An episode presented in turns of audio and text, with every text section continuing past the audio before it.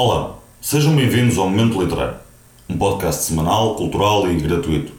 Todas as semanas com histórias diferentes, à quarta-feira e de caráter fraturante. Um podcast onde a rotina e a poesia estabelecem pontos.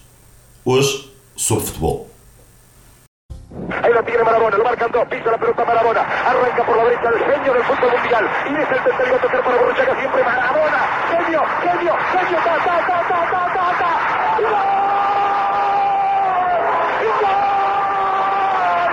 ¡Qué gol! ¡Gol! ¡Victoria al fútbol! ¡Golazo! ¡Qué gol!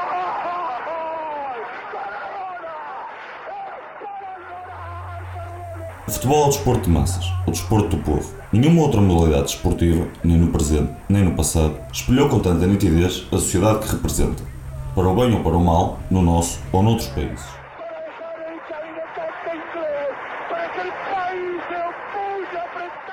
Os episódios históricos que assim o demonstram são infinitos. Em 1942, plena Segunda Guerra Mundial, os conquistadores organizam um jogo de futebol contra os conquistados. Nazis de raça pura e ucranianos famintos, capturados na invasão do seu país. O Dinamo de Kiev e a supremacia branca, o Flak Elf, uma equipa de futebol associada à Força Aérea Alemã.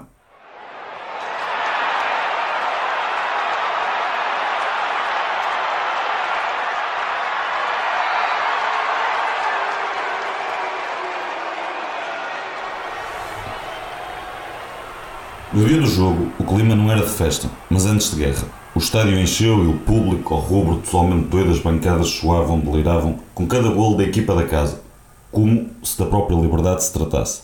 A supremacia foi para o intervalo a perder 3-1. Dois oficiais do exército pessoal de Hitler, as SS, foram, no decorrer do intervalo, ao balneário dos jogadores do Dinamo e avisaram: ou perdem ou perdem.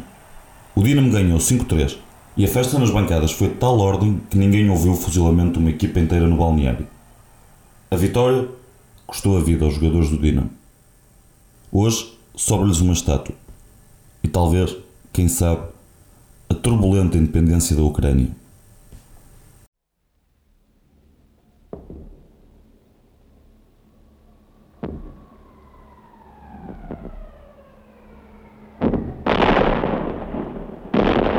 Esta história não é um caso único no passado do desporto. Também o gol com a mão de Maradona, a famosa mão de Deus, foi um grito por justiça na Argentina, celebrado por milhões de pessoas devido à guerra nas Malvinas com a Inglaterra. Ainda durante a Segunda Guerra Mundial, Franco, o ditador espanhol, apertou a mão a Hitler para que este lhe concedesse a vitória num jogo amigável entre as duas seleções.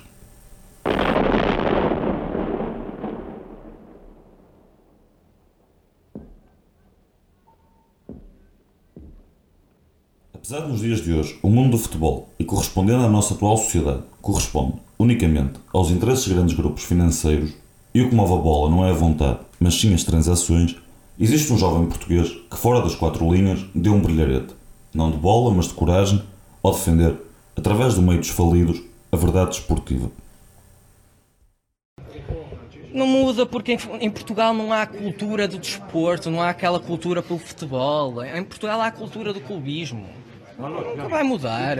E ainda por cima, quando temos inspectores da Polícia Judiciária, magistrados, juízes, que, que infelizmente levam a paixão clubística muito, muito a sério e a, recebem eh, convites VIP para assistirem a jogos de futebol.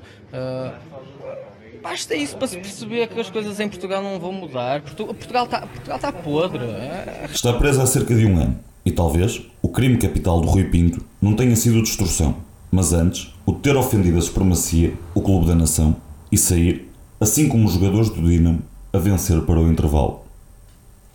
Pensei, eu fiz o que tinha a fazer, não me arrependo nada. Eu repetia, repetia tudo. Eu não me arrependo nada.